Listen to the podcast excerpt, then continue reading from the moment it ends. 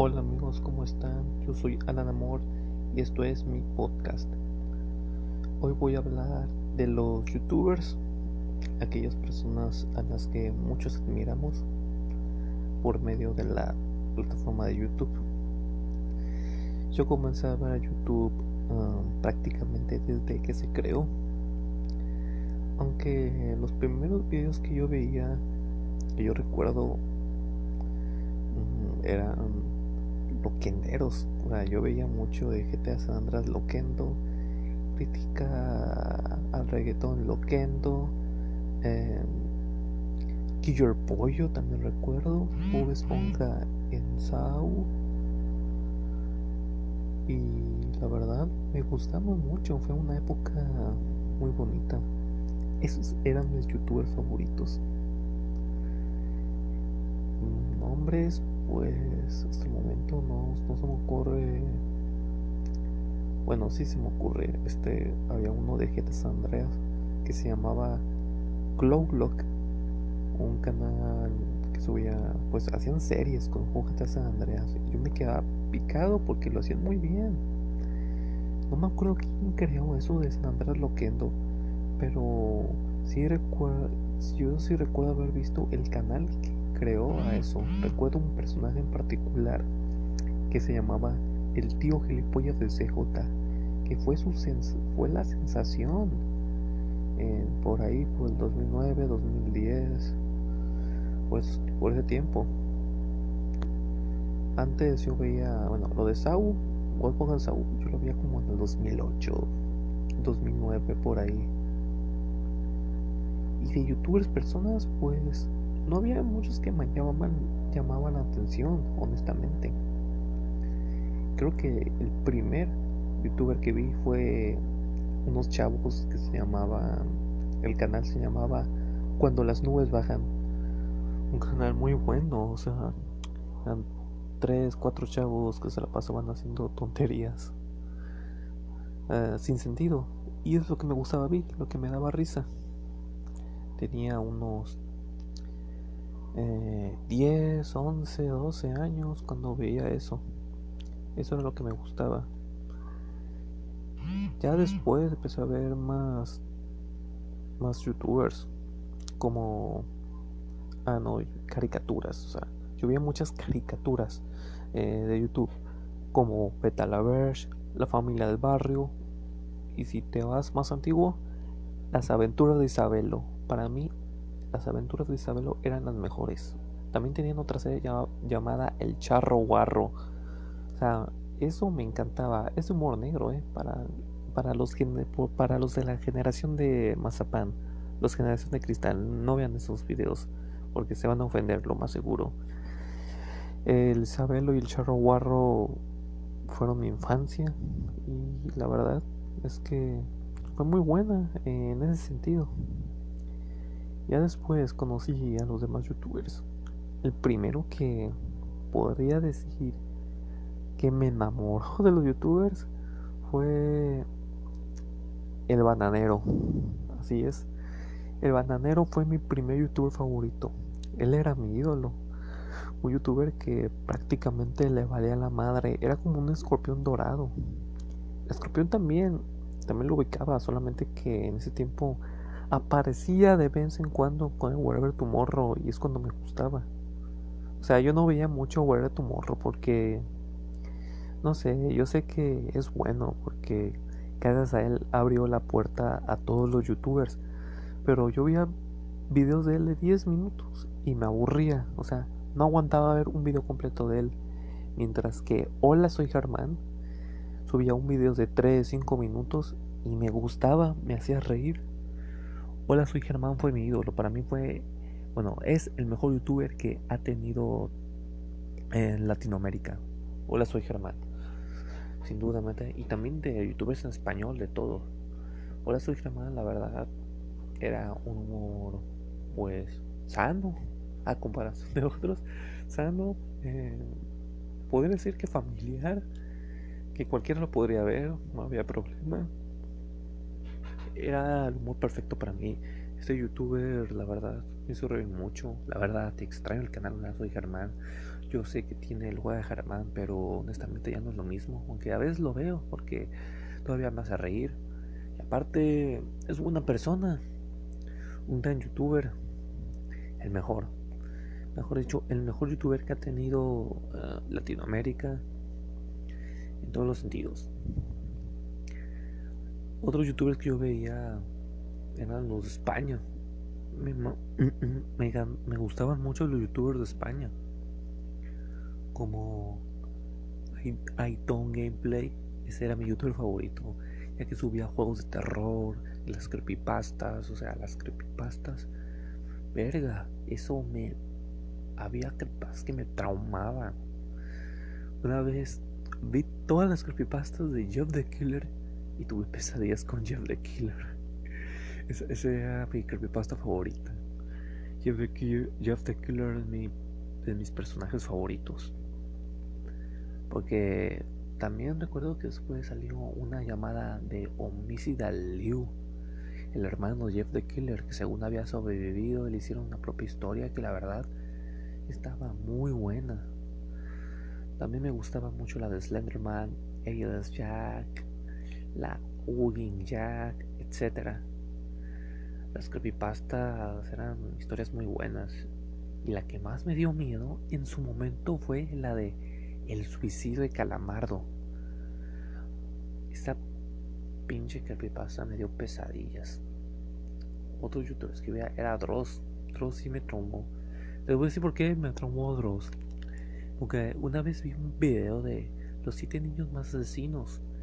Y en uno de los top había un niño que había evidencias de su crimen. Yo quise buscar las evidencias en Google y me traumaron me traumaron. No debía hacer eso. Mi impulso de idiotez fue más fuerte. Bueno, y ahora vamos a hablar de la actualidad. En la actualidad, pues, honestamente la mayoría de mis youtubers favoritos han sido fundados, los han quemado gacho a la mayoría por esta o esta cosa que hace años lo veíamos normal y que según ahora está mal. Algunas cosas sí me parecen bien, otras sí están eh, como exageradas. Pinche generación de cristal, o sea, no valen madre. Pero bueno, de los youtubers favoritos que me han fundado, pues fue Tone. Ah, la funda de Tone, pues yo revisándolo bien, pues la neta no sé si es real o es falso. Hasta el día de hoy no sé si fue real o fue falso porque Tone sigue haciendo videos y hasta hizo colaboración con otros youtubers. No sé qué onda con eso. Otro de los youtubers que han fundado que usaba era uno gringo llamado Shane Walsh. Shane fue mi ídolo porque era un youtuber que, mira, yo no sé inglés, pero había videos traducidos en español que eran videos muy profundos. O sea, me combinaba la comedia con problemas que tenían las personas. O sea, él hacía, hacía videos para personas con depresión, suicidas y todo eso. Y como lo dije en uno de mis primeros podcasts, yo estuve en una etapa oscura. Y en esa etapa oscura, pues vi los videos de Shane y me ayudaron mucho. De hecho, los youtubers que más me han ayudado han sido Shane, Tone y Germán. Los dos primeros ya los fundaron. ¿Por qué fundaron a Chain? Pues, no, no voy a decir, fue algo asqueroso. Pero no, fue algo tampoco algo tan grave, fue algo estúpido, muy estúpido. Pero no lo voy a decir porque es algo muy asqueroso. Y lo bueno que se arrepintió. Y él también tenía muchos problemas. O sea, no, no estaba mentalmente bien porque pasó por muchas cosas. Otro de los youtubers que también me, gustan, me gustaba mucho que ahora recuerdo es Pepe Problemas. O sea, el club, el crew de No Me Revientes me encantaba. Eh, los, los 4, 5, 6, todos me encantaban. Que ya la mayoría han sido fundados. A excepción de Pepe, creo que Pepe Problema es el único que no ha sido porque es un güey que nunca ha aparentado eh, ser otra persona. Siempre ha sido lo mismo. Él lo mismo no ha dicho. Eh, no es que sea mamón, es que es borracho, marihuana, le vale verga lo que dice. Él es así Y siempre lo ha demostrado. O sea, creo que por eso no lo han quemado, nada, porque él actúa como es. y es lo que me gusta de él, de que él es una persona que te dice las cosas al chile, o sea, te dice la neta. Y personas así son las que necesitas en tu vida. Que te digan la verdad o aunque duela. O sea, siempre es mejor una verdad que duele que una linda mentira. Y bueno, uh, youtubers que veo en la actualidad que para mí es el mejor y el más completo es Dallas. Así es, Dallas, una persona que era muy odiada, incluso yo no creía en su inocencia hasta que vi todos sus videos, todos sus videos. Y la verdad me di cuenta que era inocente. Dallas pasó por muchas cosas terribles, o sea, que la verdad no merecía. Lo bueno que en la actualidad todo se aclaró y Dallas salió inocente, ganó todos sus juicios y la verdad es que Dallas es de los que youtubers que mejores eh, argumentos dan siempre. Me encantan sus videos que hace. O sea, en los debates siempre le gana a todos. Incluso hace debates con otros youtubers y pues, pues, Dallas les gana. Por mucho les gana. O sea, los hace quedar como pendejos a varios. Por ejemplo, a Lon Ross, que también es de mis favoritos, me hace reír mucho. Ese youtuber de comida que más me hace reír, pero la verdad es que Dallas humilló a él y a su esposa Damagel, los dejó sin argumentos. Eh, y bueno, hablando de youtubers, yo pues, yo quiero ser youtuber. He intentado ser youtuber, no me ha salido.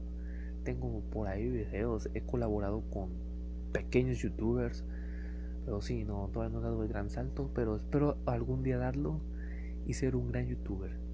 Porque recuerdo que había videos de youtubers que salían de viaje y la verdad me daban ganas de salir con ellos, pistear, de antro, aunque ya la mayoría están bien quemados, pero bueno, a mí me gustaría salir.